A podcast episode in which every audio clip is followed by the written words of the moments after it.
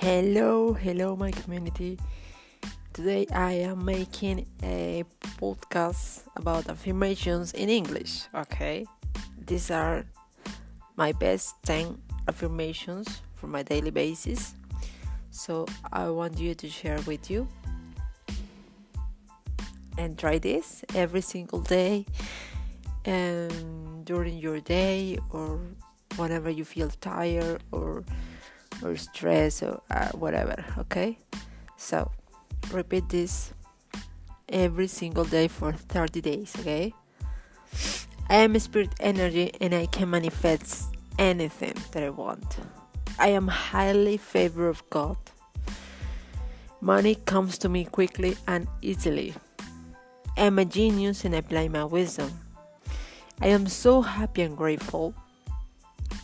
Now that wealth flows me in avalanches of abundance. I am valuable, qualified, forgiven, and loved. I make the world better by being rich. I have extraordinary opportunities given to me. Okay? I am enjoying a debt free life. I have a prosperous mindset and I'm blessed to be a blessing. I am fit, firm, and muscular. I am healthy and full of energy. I am worthy of everything I desire. I attract big amounts of money. I have the wisdom of God to make the best decisions. I am in the best shape of my life. I am healthy and full of energy.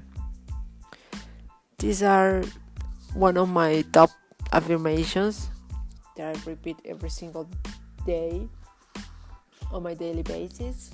So it can help me um, when I uh, when I feel low or low energy or whatever.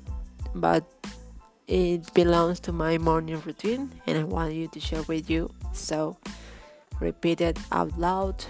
You can you can write it down. It's it's better when you if you write it down no okay.